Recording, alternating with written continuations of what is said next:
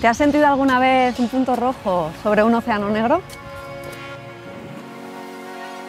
Todas y todos nosotros nos hemos sentido alguna vez diferentes, ¿no? Como que no encajamos, ¿no? Y esto hoy en día la verdad no tiene sentido, porque el mundo es a color.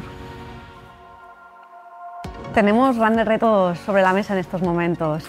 Sostenibilidad, cambio climático, transformación digital. No es que antes no estuvieran, pero ha cambiado la velocidad. Todo cambia, todo se transforma y a muchísima, muchísima velocidad. ¿Qué necesitamos? Esto va de talento, esto va de personas, esto va de diversidad e inclusión y al final va de personas valientes que quieran transformar las cosas. ¿Eres tú una de ellas?